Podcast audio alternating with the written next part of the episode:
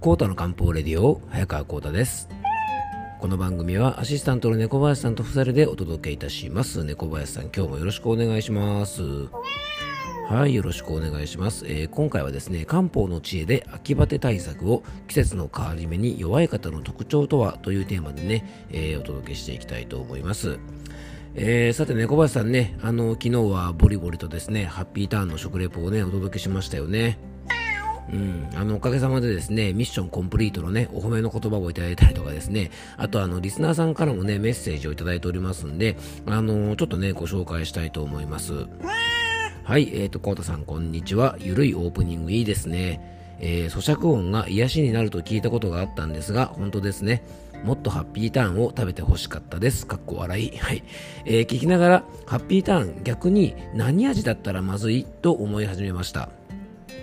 ツナマヨ、明太子、梅、カスタード、焼肉、ココア。なんか思いつくもの、えー、甘い系、しょっぱい系、どれもいけそうですね。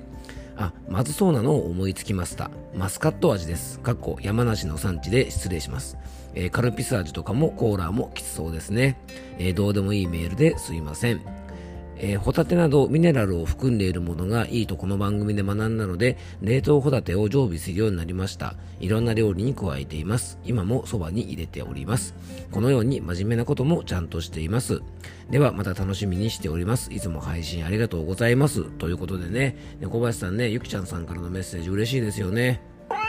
ね、ほんといつもね、ゆきちゃんさん、あの、楽しいメッセージをね、送っていただいて本当にありがとうございます。あの、確かにですね、何でもいけちゃいそうなハッピーターンなんですが、これは無理っていうのがね、猫林さん結構あるかもしれないですよね。うん。多分ですね、ハッピーターンもね、新商品の開発とかの時に、いろいろなね、こう案が出てきて会議をすると思うんですけども、あの、ボツシリーズもね、ちょっと気になりますよね。亀田製菓の会議でね、あの、ボツになった、いや、これはちょっといかんだろうっていうですね、まあそういうアレンジハッピーターンって何だったのかってね、ちょっと気になりますんで、もしそんなですね、亀田製菓の極秘情報をお持ちの方がいたらですね、えー、僕か猫林さんまでぜひご一報ください。はい。えー、いつかですね、まあでもね、猫林さんあれだね、あのー、漢方専科、サーター薬房プロデュースのですね、養生ハッピーターンとかちょっと作ってみたいですよね。うん、なんか、そうだね、あのー、そう、スパイスとかをね、ちょっと活用したらですね、結構美味しくなりそうなんでね、あの、ごはみそのキョンキョンとかとね、あの、作ってみたら面白いかもしれませんよね、猫林さんね。うん。あのー、あれだな。あ、でも、そうだな。龍角散とかをさ、こうまぶしたらさ、漢方っぽくなったりしないかな、猫林さんね。うん、まあでもそうだね。確かにまずくて食べれないですね。それはね。多分アンハッピーターンになっちゃうんでね。あの、まあなんかね、またハッピーターンの話ばっかになりそうなのでね、今日はこの辺にしときましょう。じゃあ今日の本題に移っていきましょう。コータの漢方レディオ、今日もよろしくお願いいたします。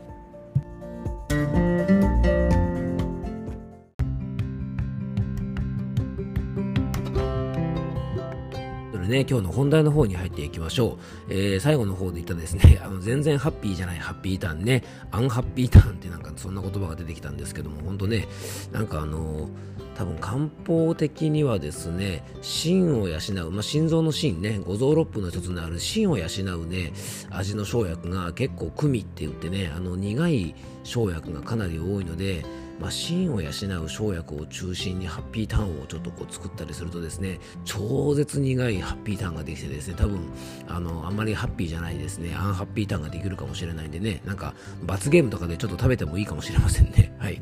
まあ、そんなねバカなこと言ってないでねあのじゃちゃんとお話し始めていきたいと思います。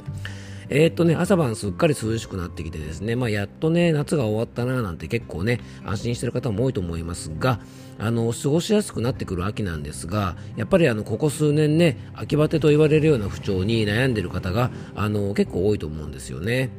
で、なんかね、暑い夏の夏バテとか、ジメジメの季節の梅雨だる、まあ、梅雨バテとかね、春先の不調の春バテとかですね、最近やたらとね、〇〇バテみたいな言葉が多用されてるので、なんかね、一年中バテてるじゃないかなんてね、思ってる方もいるかもしれませんが、あの、季節の変わり目に不調が起こりやすい人もいるし、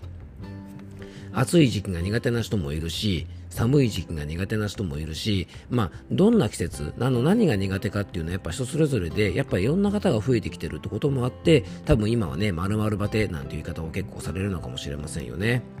でまあ、もちろんね、暑かろうが寒かろうがね、まあ、春でも秋でも梅雨でもですね、まあ、元気でいられることが一番なんですが、あのこういったね、季節の変化に弱い人と強い人って、まあ、その違いってどこから来るのでしょうか？えー、中医学の基礎となる書物、皇帝台形にはですね、季節の養生として各季節の最後にこんなことが書かれてるんですね。えー、春の養生をちゃんとしないと春によく働く肝が痛み夏になって肝性の病となる。肝性って寒さの肝ですね。肝性の病となると。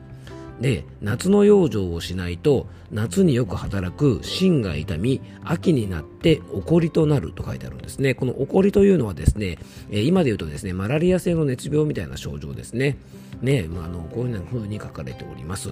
そしてね秋の養生をしないと秋によく働く肺が痛み冬になって下痢気味になるとか。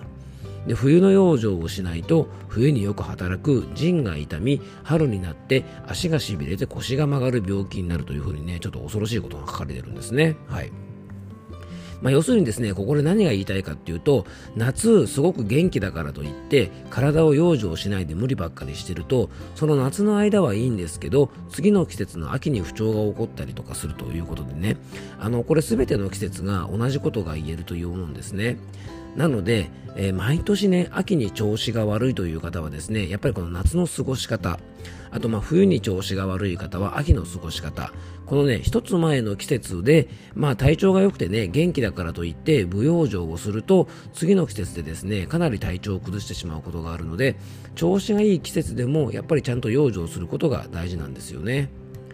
で中医学的にはですね秋というのは燥邪といってねあの空気が乾燥し始めるので、えー、そのね体を病気にする邪気の中では乾燥をさせるね燥邪というものに注意が必要な時期と言われてるんですね。なので、例えばね、夏にガンガンに汗をかいて、体の潤いを消耗しているのに、えー、それなりにね、なんか体調も崩れてないからといって、ちゃんと補っておかないとね、まあ、体の中がカラッカラになっちゃって、えー、さらに空気が乾燥してくる秋になって、調子を崩しちゃうというようなことがあるというふうに考えるんですね。なので、まず、えー、季節の変わり目に弱いという方は、一つ前の季節の過ごし方っていうところにちょっと注意をしておくといいんじゃないかなと思います。なのでね、もう秋だから間に合わないではなくて、まだまだ日中暑いので、今からでも遅くないのでね、あのしっかり秋に向けて、まず養生することが大事じゃないかなと思います。そしてね、季節の変化に弱い人の特徴の2つ目は、体温調節機能と自律神経が乱れ気味の方は、やっぱりね、あの季節の変わり目弱いと思います。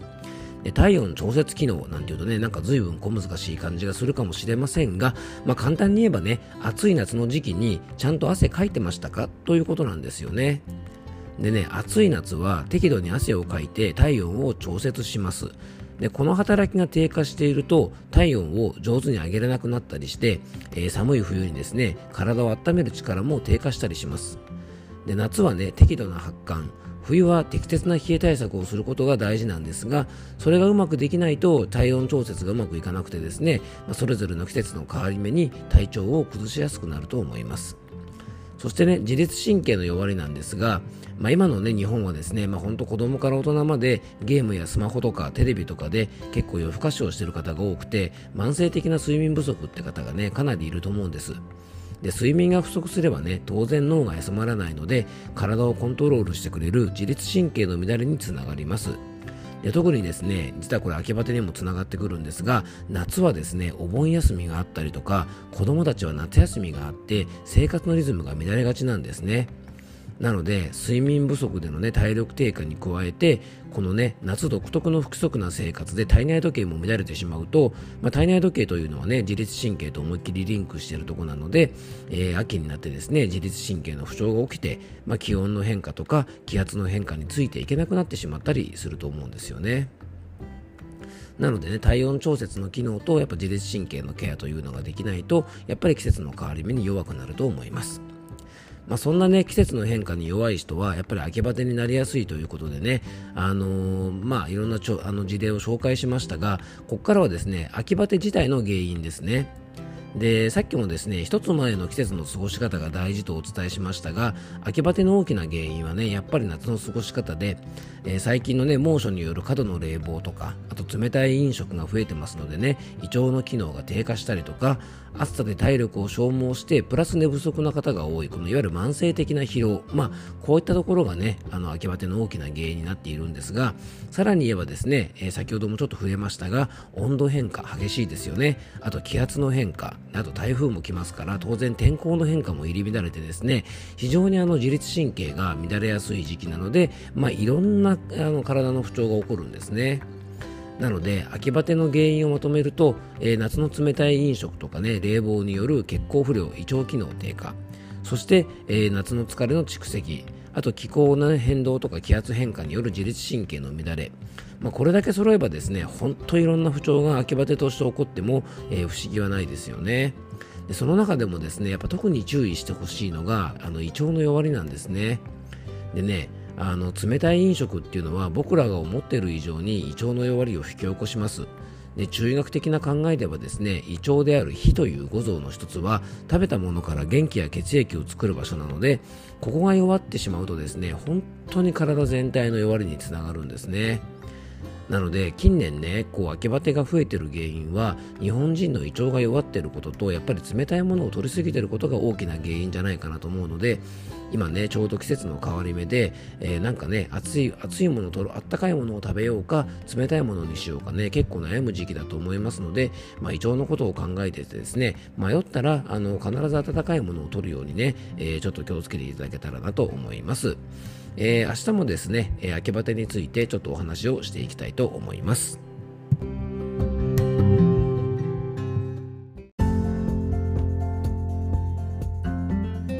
というね、今回もクロージングのお時間です。えー、今日はですね、秋バテの原因、ね、あとあの季節の変わり目に体調を崩しやすい人の原因ってね、一体何なのかなということをね、ちょっとお話をさせてもらいました。